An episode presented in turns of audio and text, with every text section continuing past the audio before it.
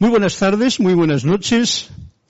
Saludos, bendiciones desde esta clase La voz del yo soy que se está emitiendo en vivo y en directo. Vamos a ver si es aquí también donde está funcionando, porque no sé si estoy en vivo o en directo, ya que hoy he tenido que cambiar. Sí, mira, parece que se está viendo la cosa bien por allí. A ver, ahora si me acostumbro yo a esta nueva situación, porque hoy eh, estoy en la sede de Serapis Bay, como Dios manda, a la hora de la clase de la voz del yo soy, como Dios manda, y con este momento en que tengo que estar chequeando que todo esté en orden. Parece ser que todo funciona bien, esa es mi cámara, así es que os miro a todos vosotros, os doy un fuerte abrazo a los que ya estéis conectados y con ello pues vamos a comenzar esta clase, esta clase, esta charlita, este momento juntos en que pasamos para elevar nuestra conciencia, nuestra vibración con mayor conciencia, con mayor tranquilidad, con mayor eh, conciencia, conciencia, conocimiento.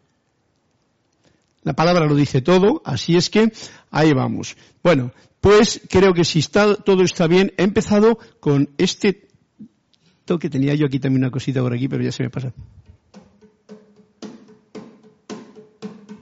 El llamado de la flauta, se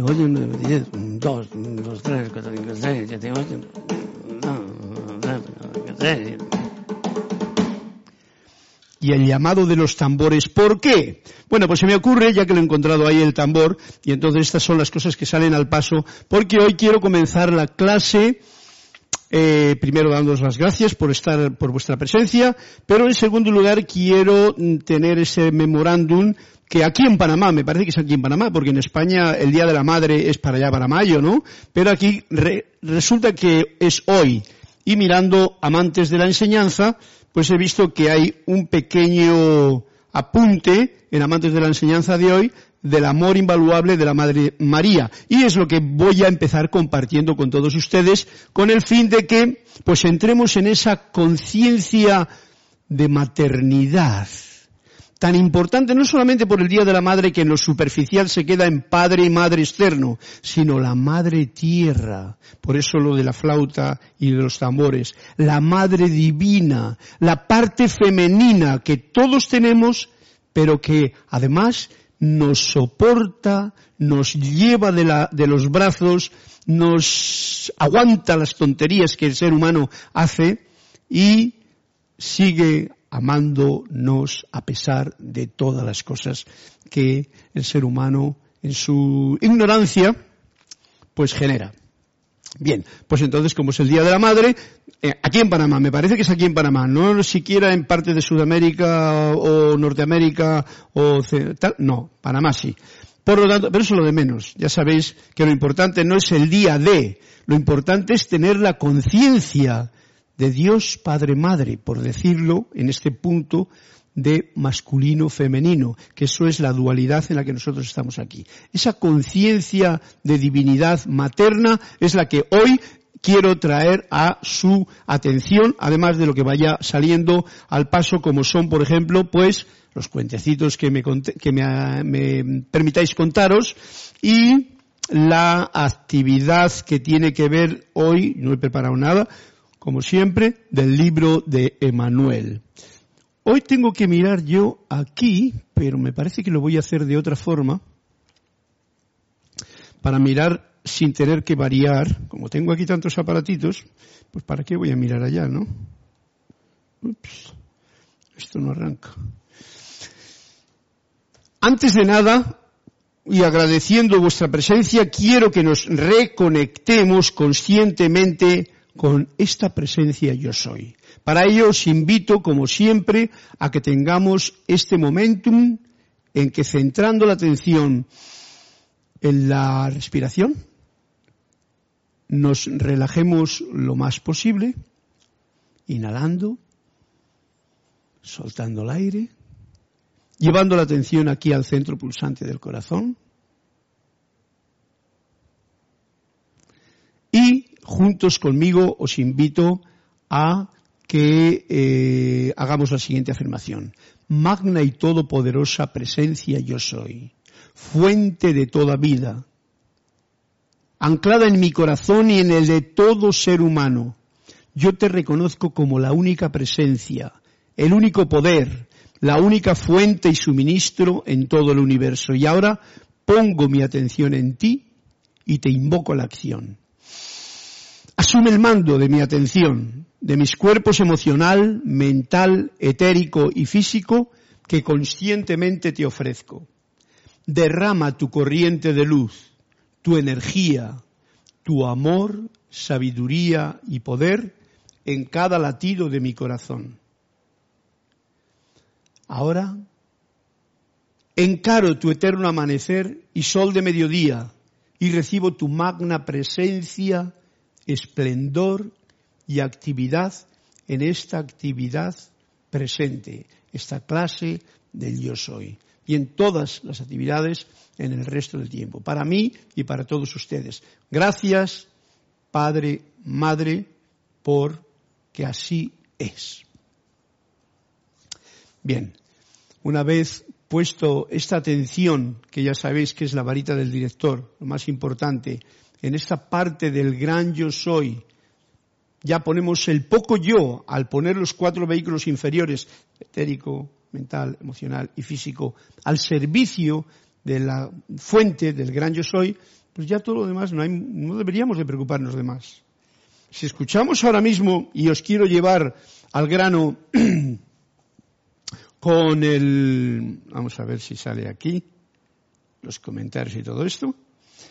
Eh, si escuchamos a la Madre María lo que nos dice, porque he leído un poquito justamente antes, pues veremos que lo más importante es ese concepto inmaculado. Ese concepto inmaculado es lo necesario Vamos a ver, perdón. Vamos a ver si entra aquí o no entra. Sí, entra.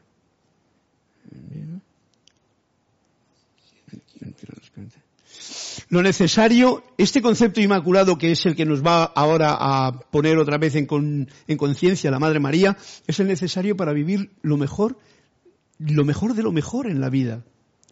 Concepto inmaculado, o sea que no manchemos con conceptos la realidad de la vida. No es nada fácil, pero ahí está el reto. Así es que directamente vamos al grano, y ya antes de leerlos, no, ah, porque vamos a ver un momentito que hay aquí. María Laura Mena, hola bendiciones Carlos, abrazote cuántico desde Argentina, página 341, lo tengo en cuenta. Marian Mateo, saludos mi querido Carlos, te quiero pedir un cuento de Anthony de Melo. Del Tenía mucha sed, una referencia de dejar el pasado. Del tenía mucha sed. Oí, Marian, me tienes que mm, dar alguna pista porque a no ser que vaya y acierte con él, no sé de cuál es la página, no sé cuál es el cuento, porque ya sabéis que todo esto es como un interrogante, una expectativa que nos creamos para sacar a la palestra de la clase algo que yo no lo he pensado y tú tampoco. Bien, pues como me has puesto que tienes mucha sed, yo puedo invitarte ya en principio a que bendigamos este agua y voy a beber a tu salud. Gracias, agüita, para que si tengo mucha sed o tienes mucha sed, sepamos disfrutar con poco agüita y se nos calme la sed. Que, ¿Cómo se calma la sed? Eh, María el Mateo, esto va con el cuento, ¿no? Que yendo a la fuente en conciencia, siendo consciente del gran yo soy, la fuente de toda vida. Ahí. Una referencia de dejar el pasado. Bueno, ya miraremos. Naila Escolero, bendiciones, hermanos, hermanos, un abrazo de luz y amor a la distancia desde San José, Costa Rica. Lourdes Galarza, mil bendiciones. Hermano Carlos Llorente desde Perú, Tacna, saludos de luz a todos los hermanos. Y Lourdes Galarza me manda aquí muchos corazones, todas las dibujitos de estos de internet. Erika Olmos, sí, estás en vivo. Carlos, saludos y bendiciones. Gracias, sí, es un reto que tú sabes, Erika, que tú tienes más práctica porque vienes aquí a menudo, pero yo estoy viniendo pues cuando vengo, como por ejemplo ahora porque llevo tres días sin internet en casa porque el wifi ha fallado, pues entonces, muy a gusto por cierto, porque no necesita uno estar viendo todo el tiempo que si YouTube, que si internet, que si... No, no, no, no, no. Y ni la televisión siquiera. ¡Qué bien! Así es que hoy pues no me ha quedado más remedio que venir aquí para poder daros la clase ya que en casa no tengo conexión. Naila Escolero, hoy quiero la página 287, la tendrás. Eh, Denia Bravo, buenas noches, bendiciones de luz y amor, saludos desde Hope Mills North, Hope Mills Norte de Carolina, Caroline. Y Lourdes Galarza, la página 67. Oscar Hernán Acuña, Dios te bendice, Carlos, saludos desde Cuzco, Perú. Un fuerte abrazo hasta el hermoso Cuzco. Piscila Gaimara, Dios te bendice. Carlos, saludos desde San José dos Campos, Brasil, do Brasil. Qué rico country. Rosaura Vergaras desde Panamá, bendiciones Carlos y a todos, y Emilio Narciso, que te me has ido para allá, ya no podemos ir a caminar por ahí.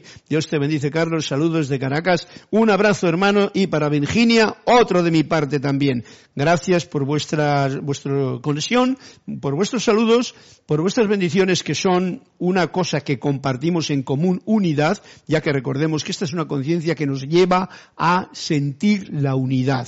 Esa que tan fácilmente se rompe, en cuanto aparece el poco yo con mis acuerdos personales y que creo que son diferentes de los del otro y ya me divido, ah, pues no, aquí común unidad, común sentimiento, como uno. O sea, sentir como uno. Es simplemente para ir practicando, para que cuando nos llegue a entrar en la unidad verdadera, ¿eh? porque ahora tenemos la dualidad, pues entonces, pues no tengamos sobresaltos, ¿no? Bien, vamos al grano, entonces, o ahora mejor dicho, con el amantes de la enseñanza de hoy. Simplemente lo voy a rememorar por si alguno no lo ha tenido o no lo ha leído y para que nos sirva de introducción a la clase hoy. El amor invaluable es el 2157 que es de la Madre María y que está tomado del diario del Puente a la Libertad. Y nos dice así. Al tiempo que honramos y damos gratitud amorosa a las madres de la raza humana, en su día anual de reconocimiento, no olvidemos a la gran diosa madre de nuestro universo, quien, en conjunto con Dios Padre, representan nuestros padres cósmicos, a quienes podemos regresar en todo momento en busca del confort, la asistencia y el siempre presente consejo amoroso que únicamente ellos pueden darnos. ¿Eh? Recordando este punto, tanto el Dios Padre Madre están dentro de nosotros, están dentro de cada uno.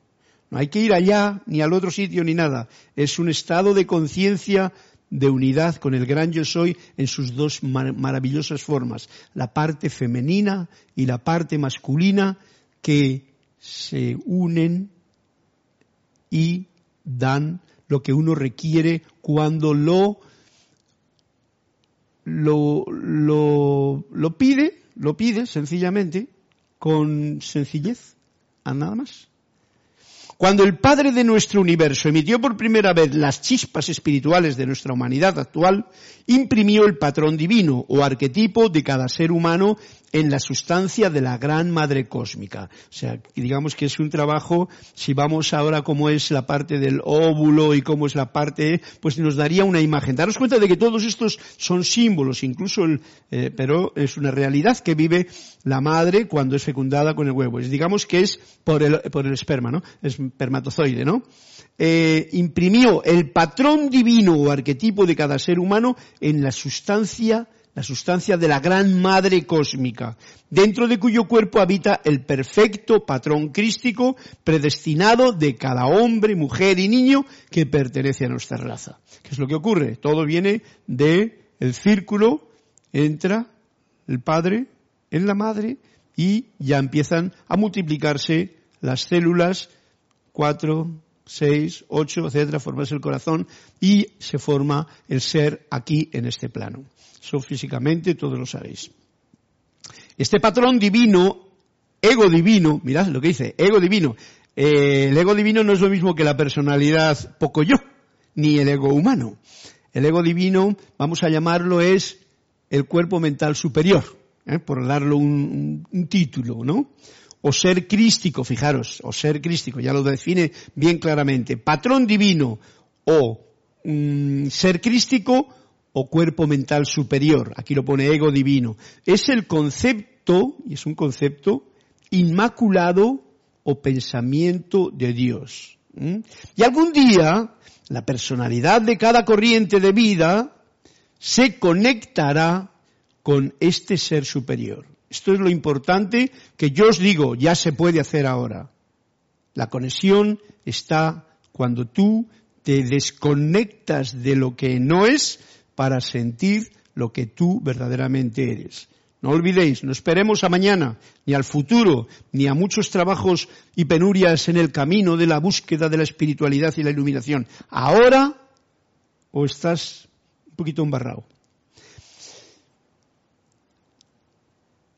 Se conectará con este ser superior, se mezclará con él, o sea, esto es lo que nos toca hacer ahora, y finalmente, mediante la asistencia cósmica de Dios Padre Madre, experimentará el segundo nacimiento espiritual, tal cual lo han experimentado Jesús, el señor Buda y muchos otros seres liberados. Fijaros que, que nos recuerdo que Jesús nos decía, mientras no nazcáis de nuevo, ¿qué implica nacer de nuevo? Pues implica lo que acaba de indicar ahora mismo.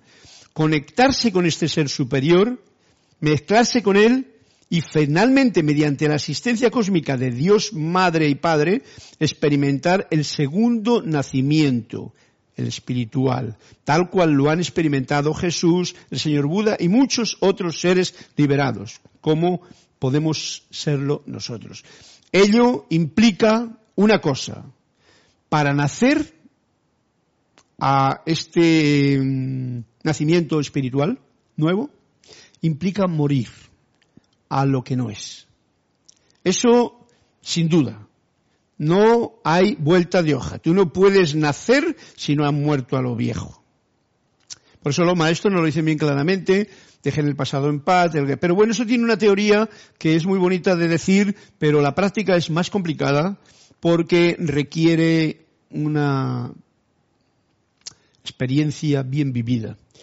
Ok, necesitamos sacar precisamente todo eso para sentir y no tener miedo a la muerte, en este caso concreto que tanta gente hay con esa paranoia mental de como si fuese yo no tengo ningún problema y ustedes tampoco lo tienen que tener porque ya hemos venido hablando de la bendición que es el bajarse del tren de esta vida para entrar en la unidad, ¿no?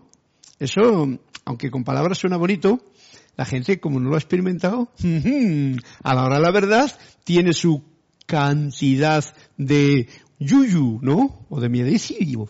Ok. Por ahí están los tiros, ahí está la cosa, y miramos lo que nos dice la Madre María. Así como las madres terrenas desean solo lo mejor para sus hijos, quizá puedan ustedes concebir el amable y solícito cuidado o cuido mediante el cual se custodia la naturaleza espiritual de ustedes, esperando el momento en que la reclamen de ella. O sea, que la reclamemos nosotros, esa naturaleza espiritual. Nosotros tenemos que hacer algo, nosotros tenemos que subir esta parte femenina de cada uno para que la parte masculina o divina baje. O sea, hay que hacer un pequeño, ¿eh? Empuje para arriba para que lo otro diga, ah, este quiere. Entonces, si tú estás en un pozo y te quedas ahí tranquilamente en el pozo eh, hasta de agua hasta aquí y no dices nada, pues arriba no te van a echar una mano. Pero si dices, eh, socorro, échenme una soga y tal. O dame una mano, pues entonces tú lanzas la mano para arriba y el otro te lanza la otra y así es como es la cosa. Por lo tanto, nos lo está diciendo bien claro. Esperando el momento en que la reclamen de ella, de esta naturaleza espiritual que todos somos y escojan realizar, fijaros, es puntual esto, por eso he traído a punto a esta clase porque es una, como diría yo, es una información muy precisa. Escojan realizar, o sea, hacer real el concepto inmaculado de su propia divinidad. Repito, escojan realizar el concepto inmaculado de su propia divinidad. O sea, hemos de escoger hacer real esta eh, este concepto inmaculado quiere decir que no, no, veamos el mal, que no sientas el mal, que no mm, pienses en el mal, sino que simplemente tú estás viviendo en un mundo de dualidad. No quiere decir que cierres los ojos a nada. Ojo al dato, estamos en un laboratorio de investigación, creo que se escucha bien, ¿no? Todo. Y entonces, lo que sí es necesario es saber que hay que estar atento a dónde se está. Pies en la tierra, corazón en el cielo, pero es fundamental esto que nos dice. Escojan realizar, o sea, hacer real cada día en lo que tú, en lo poco que cada uno tiene que hacer, ese concepto inmaculado de la propia divinidad. O sea, todos hemos escuchado cuando hablan los instructores y en las clases y los libros de los maestros ascendidos que los maestros no están buscándote faltas, ni culpas, ni pecados, ni historias raras, ¿no? Entonces, ¿por qué lo voy a buscar yo? ¿Por qué me voy a echar la culpa de algo? ¿Por qué me voy a sentir pecador? ¿Porque me lo ha programado alguien y yo he quedado en que sí, me lo han programado de siglos? Pues eso es una de las cosas a las que hay que morir para resucitar a este concepto inmaculado que la Madre María lo tenía bien claro, ¿no? Y nos lo trae aquí precisamente para recordárnoslo. Daros cuenta de que por esto que nos está diciendo aquí, escojan realizar el concepto inmaculado de su propia divinidad, el perfecto ser crístico, o sea, escoger este perfecto ser crístico que hay en cada uno, escoger eso. Yo quiero ser eso. Y no nos hagamos historias raras de ser crístico como si fuese algo así muy beato o muy místico o muy serio. No, no, no, no, no. Es la alegría manifiesta en armonía en la vida caminando en acción por ponerlo una definición que se me acaba de ocurrir hacer. Hecho no solo a imagen y semejanza de nuestro Padre, sino también de nuestra amada Madre, de nuestra amada Madre. Y fijaros, el concepto inmaculado lo vemos también en, el fruto de la Madre Tierra. Ya no tiene problemas con nada de lo que ocurre en la Tierra. Ella no anda siquiera eh, juzgando, criticando ni castigando. No castiga. Somos nosotros mismos los que nos hacemos nuestras propias trampas. Pero ¿cómo crece una flor tan sencillamente? O una plantita, tú la pones en la tierra, la echas el agua, la viene el sol, pum, y va creciendo y la ves como nadie dice nada a favor ni en contra de la naturaleza que la rodea. Al contrario, todo es como una bendición que, que hace que eso surja. Pues deberíamos, que para eso están tanto los animales como las plantas, para que nosotros aprendamos a recordar quiénes somos, aprendamos a recordar.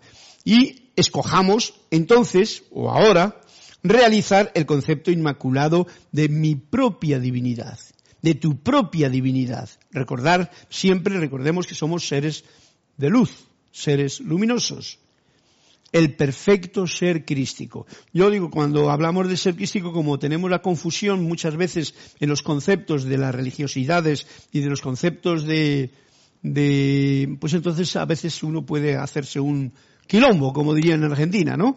Pero no, no nos lo hagamos. Sencillez como una flor, como una planta, ya de flor o sencillamente de sus hojas y su hermosura.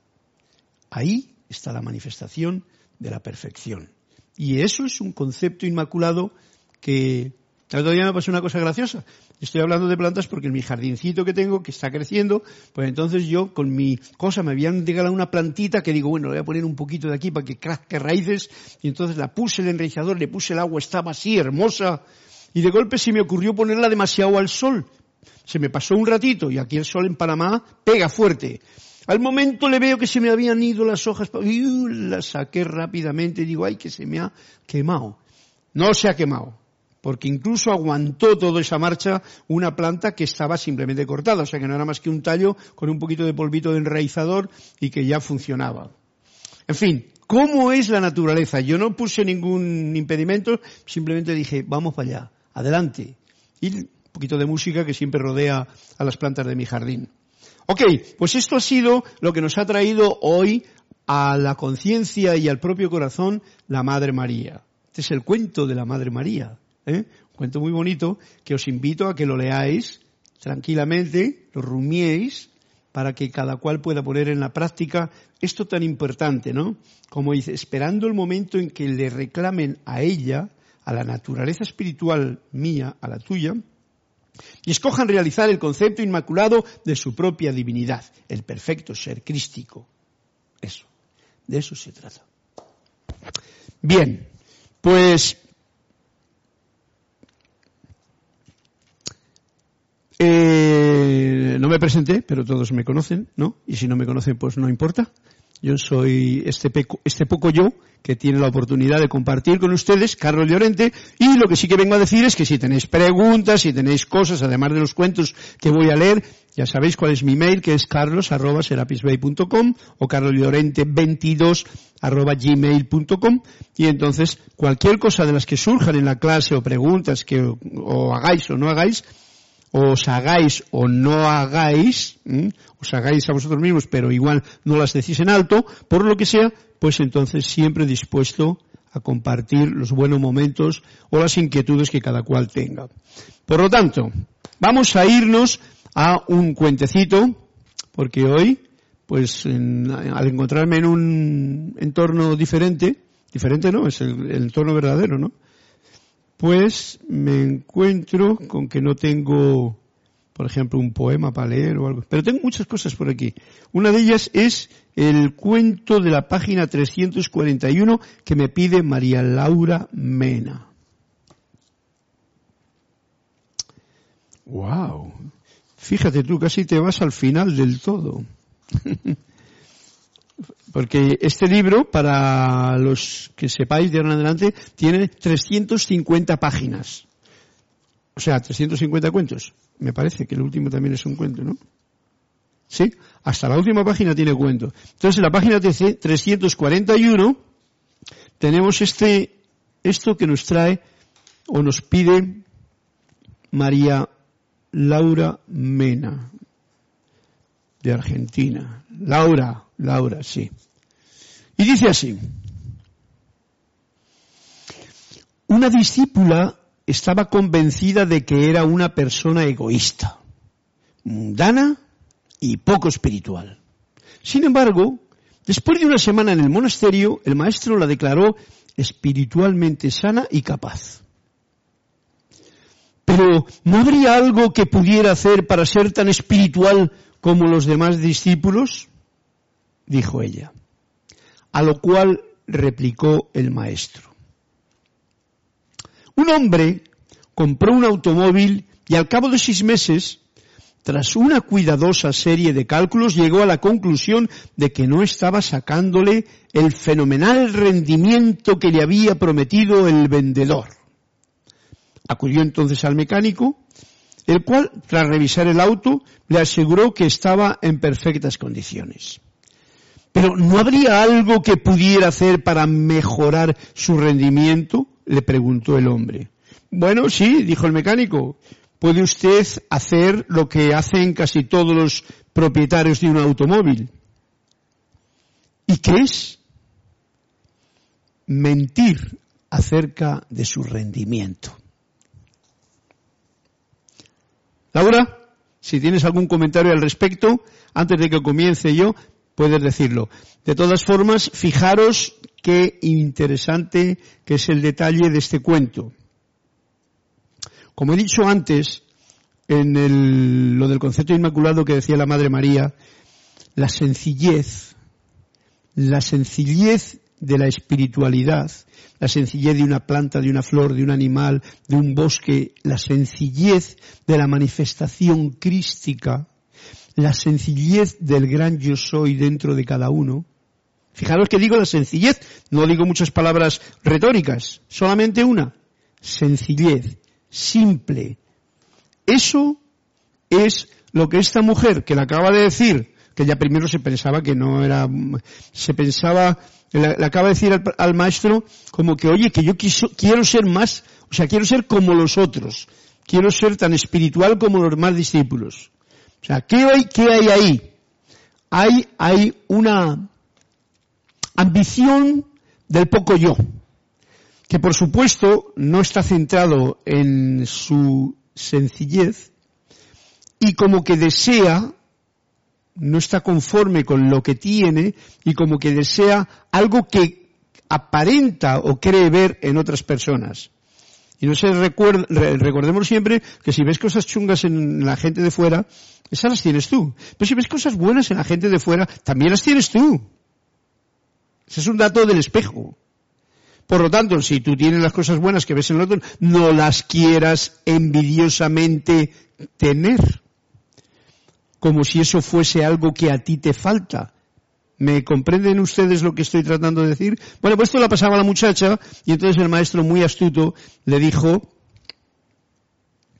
le contó el cuento del automóvil. Y él va al taller, el taller le dice, pues el, el, coche está muy bien, lo único que tienes que hacer es utilizarle. Y entonces dice, ¿y qué es lo que la mayoría de la gente dice? ¿Qué puede hacer usted? Pueden, puede usted hacer lo que hacen casi todos los propietarios de un automóvil. ¿Eh? ¿Qué hacen los propietarios de un automóvil cuando se tiran el rollo? ¡Oh, mi coche es el que va, que corre, que va a ciento, no sé cuánto, a cien! ¡Pum! Mentir acerca de su rendimiento. O sea, eso es lo que hacen la gente que no está contenta con tener un automóvil y sencillamente ir a donde el automóvil le va a poder llevar, donde tiene que dirigirse. Que con eso es suficiente. ¿Eh? Cada día tú tienes que crecer lo que tienes que crecer.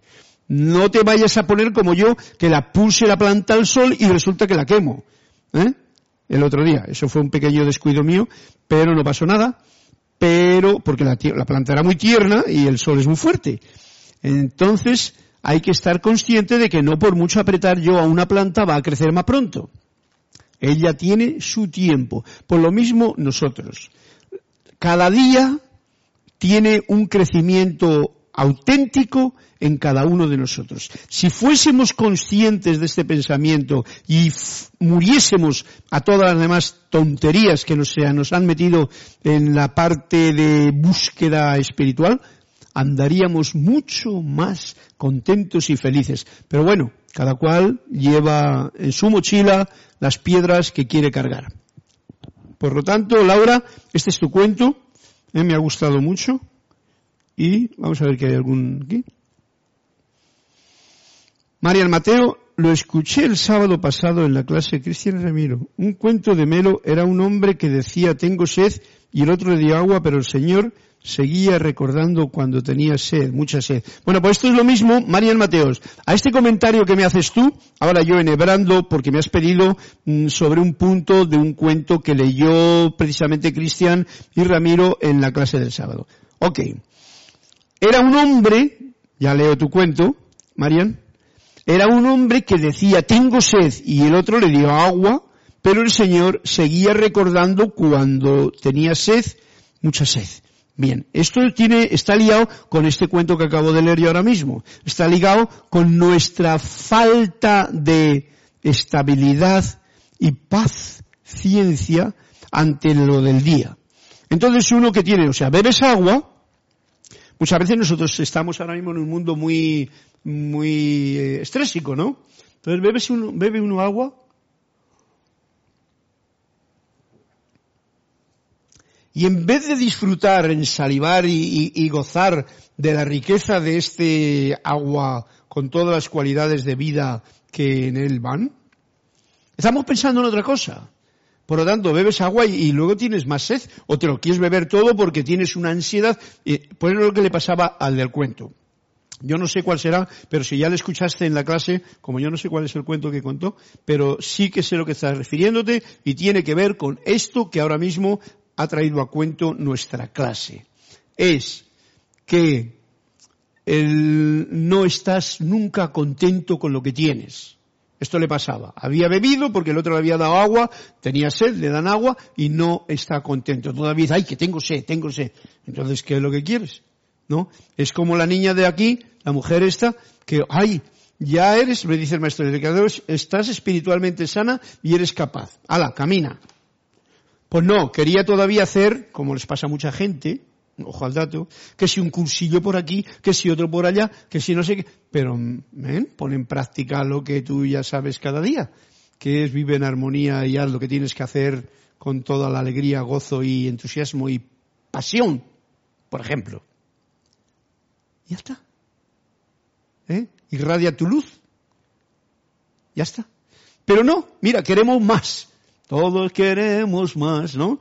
Y eso es un castigo que nosotros mismos nos ponemos a nosotros y como el otro, que aunque le den una botella de vino fresco, digo, digo, de agua fresquita, pues no se le acaba la sed.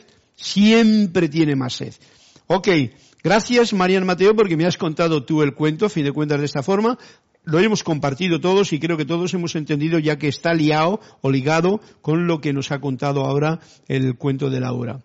María Mirea Pulido, buenas tardes, Dios le bendice desde Tampico, México, abrazos y besos para ti, María, y hasta Tampico. Alonso Moreno Valencia, desde Manizares, Caldas, Colombia. Gracias. Raúl Niebla, saludos y bendiciones desde Cabo San Lucas, México. María Laura Mena. Muy buen cuento, gracias Carlos. Pregunta, pero no se autopregunta. Creo que hace hacerse preguntas es una manera de mantenerse honesta. A ver, un momentito. María Laura, muy bien, muy buen cuento. Gracias, Carlos. Pregunta, pero no se autopregunta. No, no, aquí ella no se autopregunta. En el cuento te refieres, Laura, explícate un poquito mejor.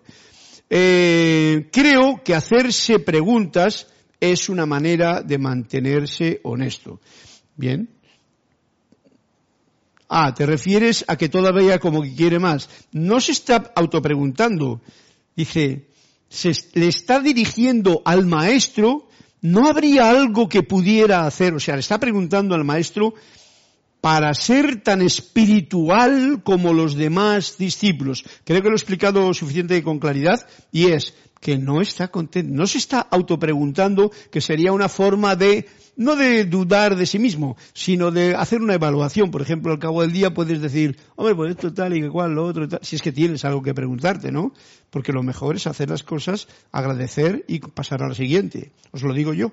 Una vez que hemos llegado en esta época en que estamos de gran luz, estamos en una época de gran luz, no lo, no lo olvidemos, pero la luz está dentro de cada uno de nosotros y está en nosotros en utilizarla, entonces démonos cuenta de eso. Aquí no se está preguntando ella a sí misma, Laura, sino que le está preguntando al maestro que quiere más todavía, quiere ser como el otro. Nadie puede ser como el otro. Tú tienes ser, y ese es el gran problema de la mayoría de la gente en esta humanidad, que todos queremos ser como el otro, en vez de ser como tú eres. Si yo logro ser lo que yo soy, y tú lo que tú eres, ya has dado el, máximo, si lo logras. Y mientras no lo logres, pregúntate lo que quieras, haz lo que quieras, pero no trates de ser lo que es el otro, porque esa es una forma equivocada de verte en el espejo. Y eso es una actitud muy poco, como diría yo, inteligente del poco yo que tiene unos acuerdos equivocados ahí, de que quiere más, etcétera, etcétera. Ok, gracias Laura, creo que has podido darte cuenta de, la pregunta y pues tú pregúntate lo que quieras siempre. Siempre es bueno preguntarse y preguntar cuando uno tiene, cuando uno tiene algo que preguntar. Recordemos que si uno es sincero, cuando uno pregunta y se pregunta, prácticamente dentro de sí, su maestro interior, su gran yo soy, la fuente, te da la respuesta. Pero a veces, como andamos muy como por la superficie, pues preguntamos cosas tontas y recibimos también respuestas tontas.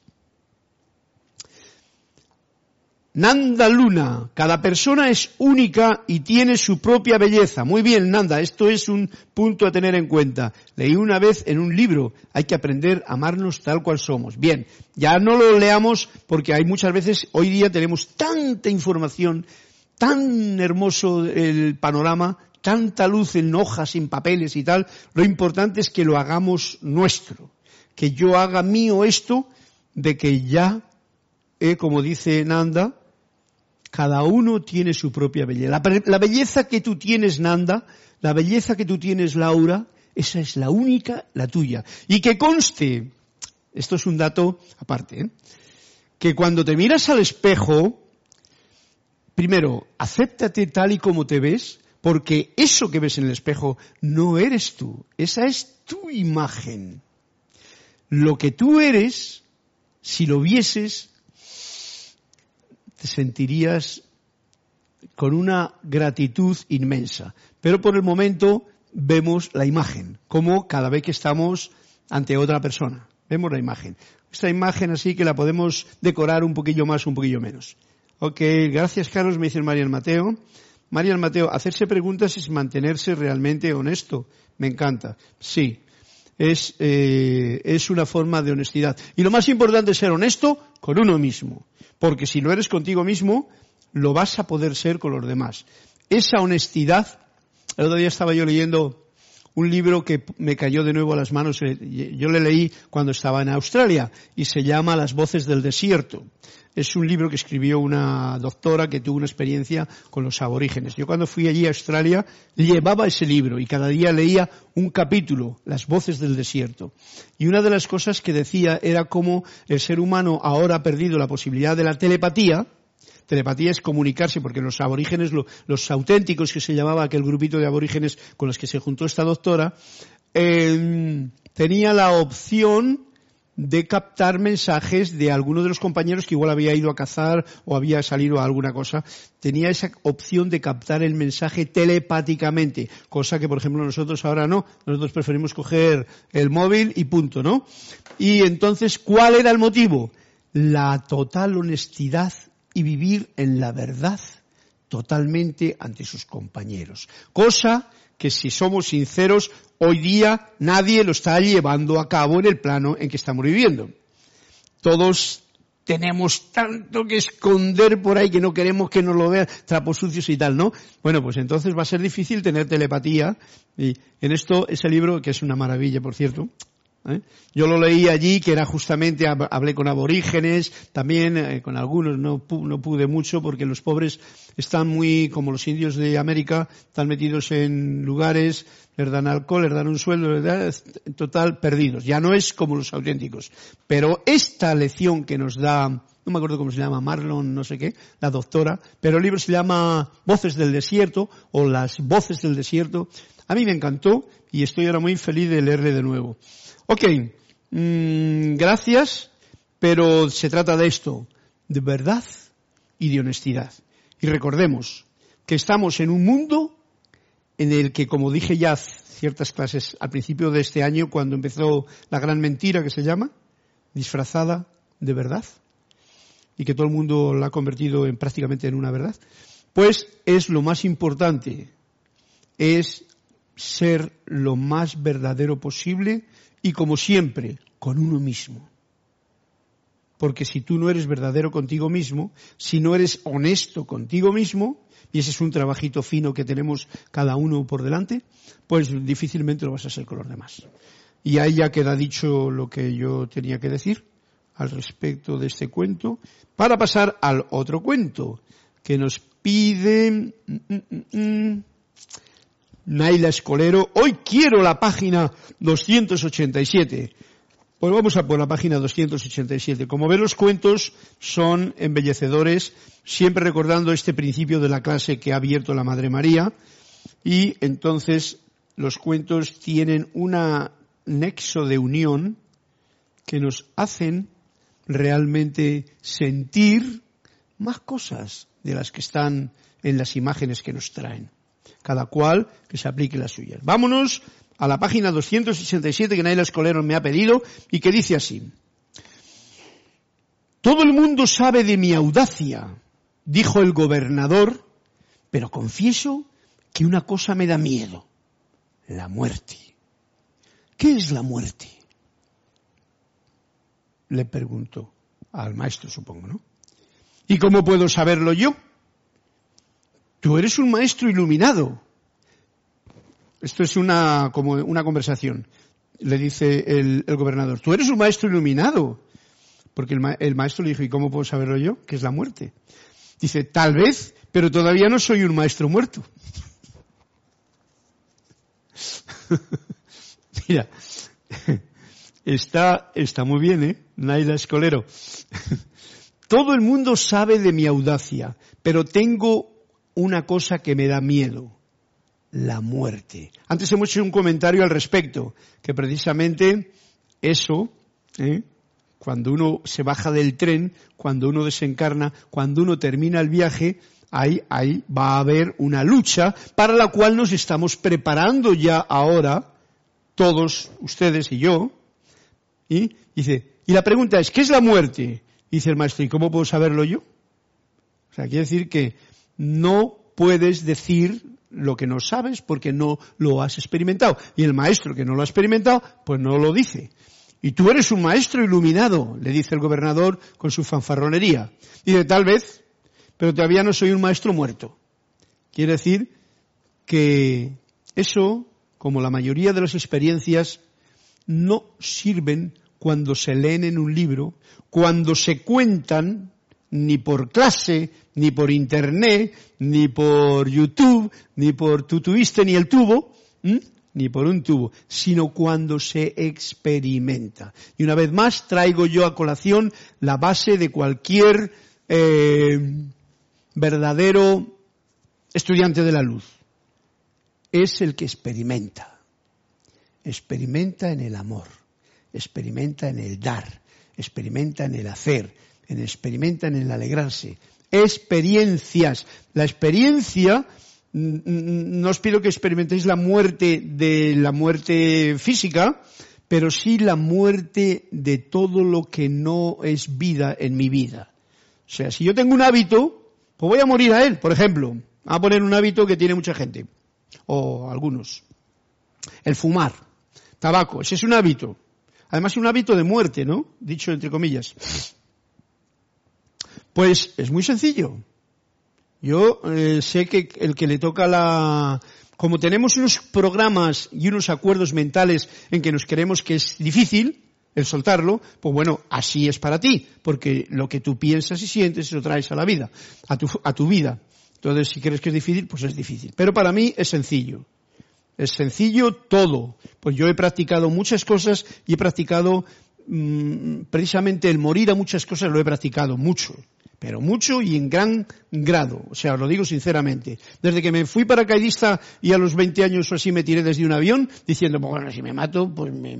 Pero esta cosa no me la quita nadie de tirarme del avión, ¿no? Porque me gustaba. Entonces ya vences. Ahí ya vences, ¿no? ¿Te das cuenta? Bueno, pues como eso hay muchas experiencias físicas, pero el hábito del tabaco.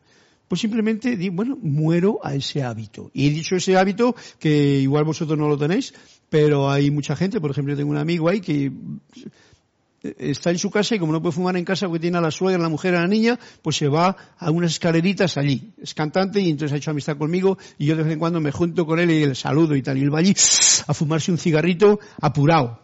¿No? Y digo, pero fíjate tú lo fácil que es, no sé lo que hará. Para mí, sencillamente, el cambiar esto, que es meter un tabaco que tienes que comprar, que tienes que tener tal y cual, por respirar una bocanada de aire, aliento santo, prana, eh, vida. Llenar tus pulmones, especialmente ahora que está toda la gente con ese problema que si los pulmones y tal. Es sencillo, que es morir a lo estúpido.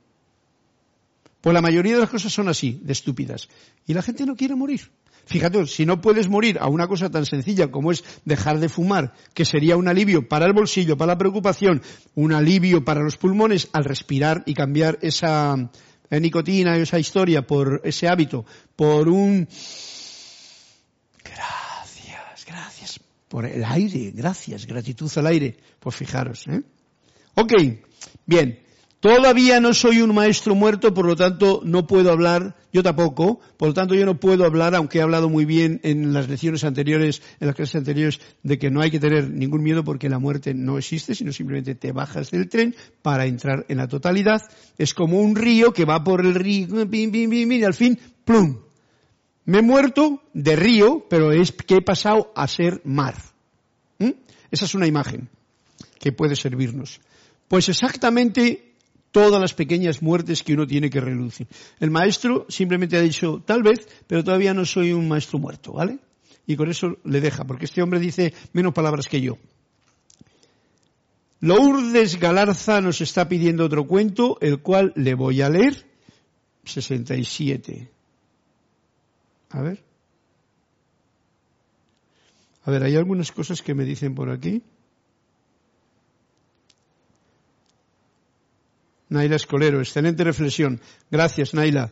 Eh, entonces el cuento es en la página de Lourdes Galarza. Lourdes Galarza es el 67. Pues voy a leerle porque como veis, estos cuentos no son un cuento, ¿eh? Son, tienen su enriquecimiento en todo y tienen esa, como diría yo, esa salsita para la clase que es bien interesante. En la página 67 tenemos un cuento que dice así.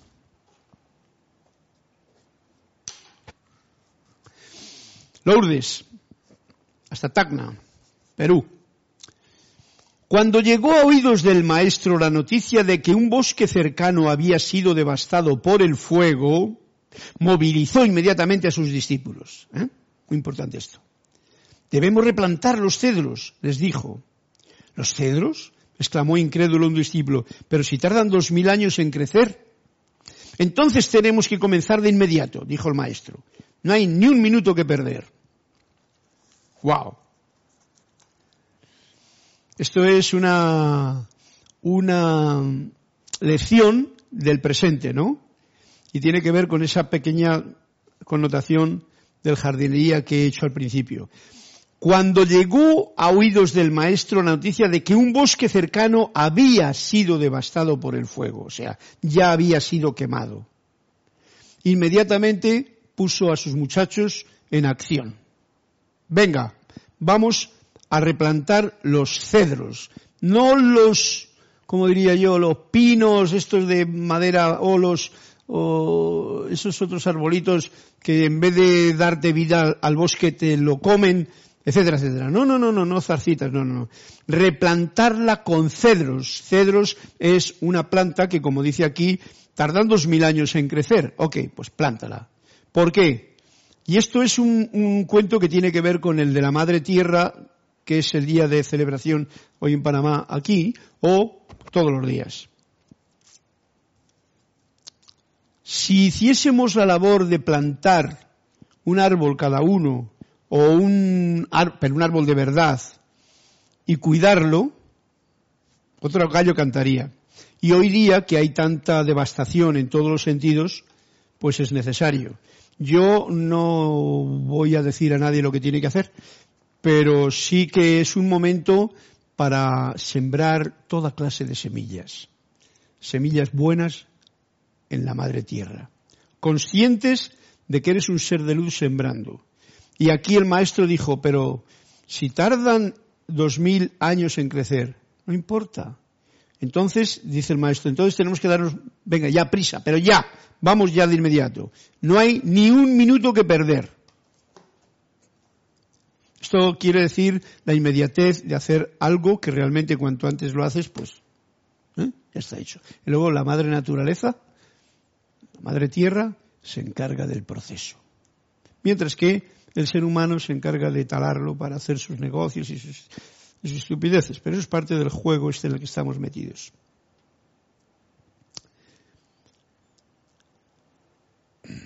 Bien, María Mateo, gracias Carlos. María Mateo, hacerse preguntas y mantener realmente honesto. Sí. Nadia Escolero, excelente reflexión. María Mateo, ¿cómo se llama el libro que estás leyendo, Carlos? Bueno, el libro que estoy leyendo es, es el libro de cuentos de Antonio Domelo, que se llama Un minuto para el absurdo. Ahí están los cuentos con esto. Tenía otro, porque a mí Anthony de Melo me gusta mucho porque tenemos aquí en Serapis Bay un libro traducido de Jorge, pero estos cuentos, y yo le conozco uh, su historial, Anthony de Melo, y es un ser que ha sabido vivir la vida correctamente. Él era un jesuita, un cura, pero se salió, por supuesto, porque se dio cuenta de en qué lío estaba metido. Faltan siete minutos y el libro que estoy leyendo, que es el de la clase de hoy al que voy ahora de inmediato, se llama mm, eh, el libro de Manuel. Y vamos a ir por encima a algo que no he leído y no sé de qué va. Ups. Sobre la, os, os acordáis de la clase pasada? Que era sobre que si guerras y tal, y entonces dijo, no se desesperen, los corazones se están abriendo, la verdad se oye cada vez más y más, la valentía está aumentando en todos los, no hay suficiente de ustedes como para decir no a la destrucción que pareciese que hay gente que está interesada en crearla. De hecho, ya han comenzado a hacer el decir no a todo eso y el decir sí a la vida, plantando cedros o plantando semillas de luz y de amor en donde haga falta. Bien, y este capítulo de hoy, en la página 150, ¿eh?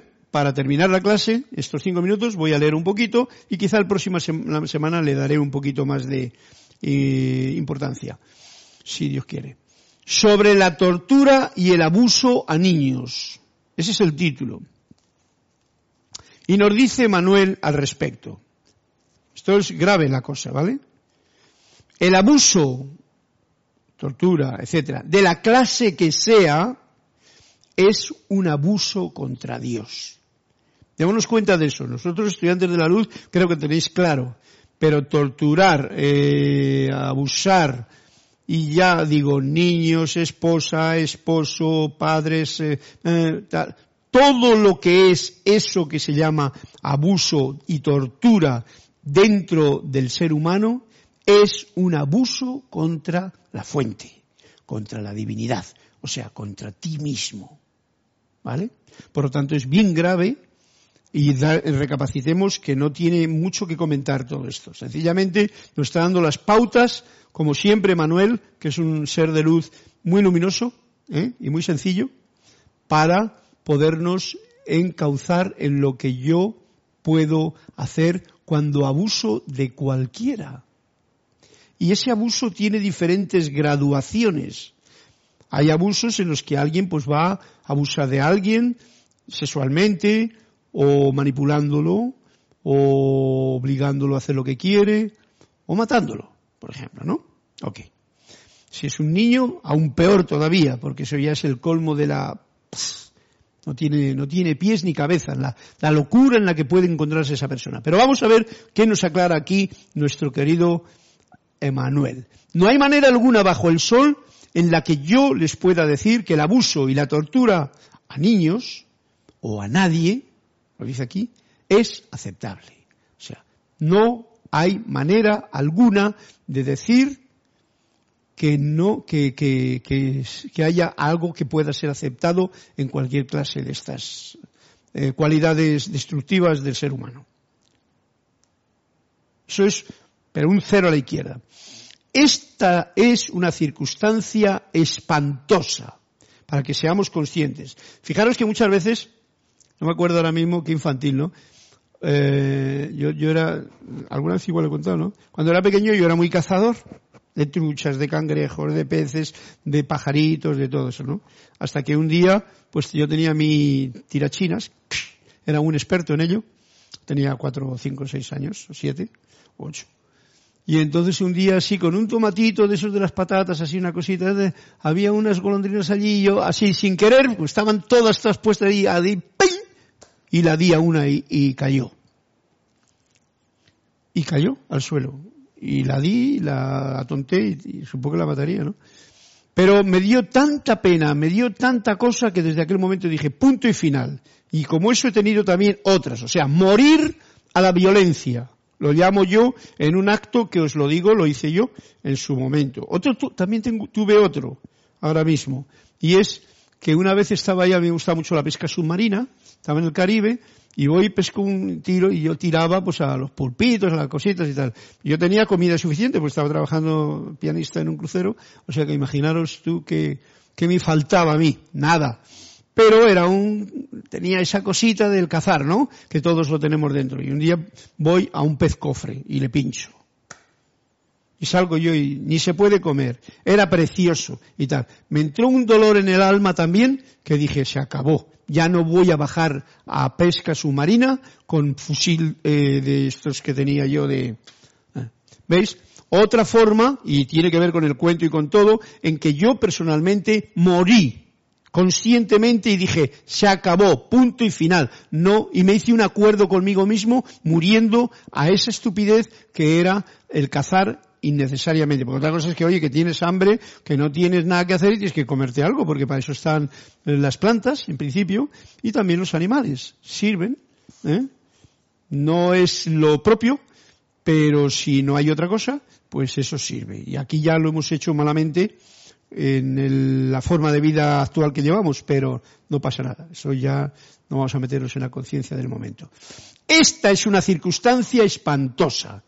La violencia, abuso y tortura de niños. Y no es para nada aceptable.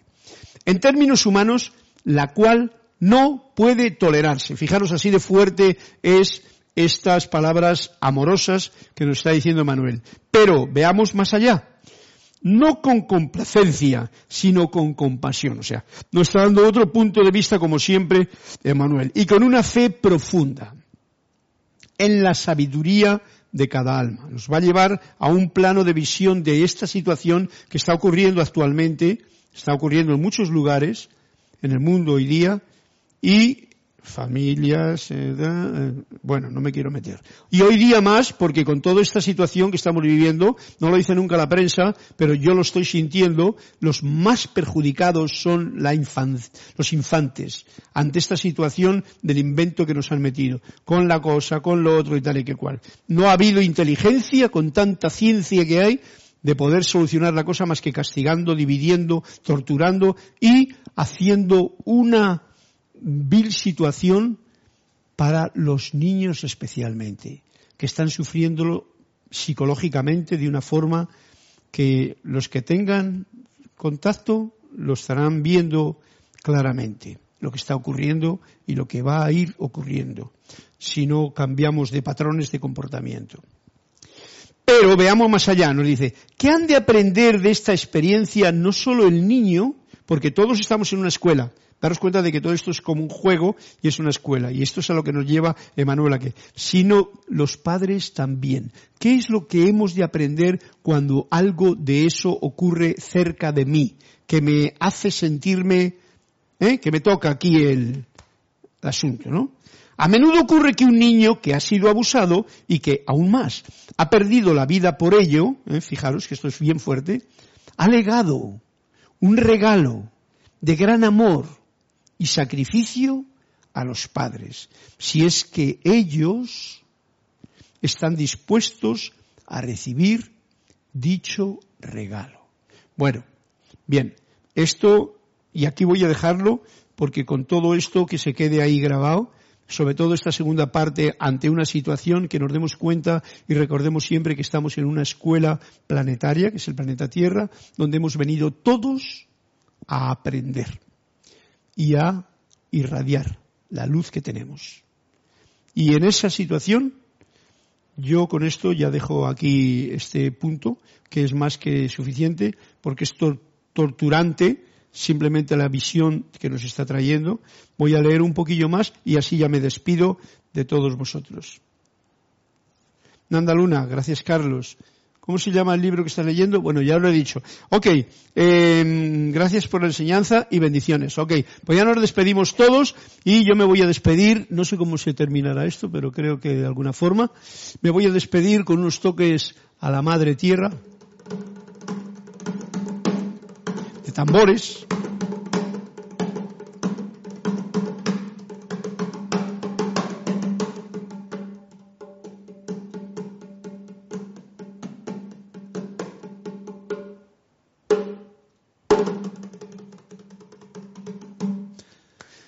Muchas gracias por su atención y hasta otra oportunidad que tengamos. Eh, mil bendiciones en la luz de Dios que nunca falla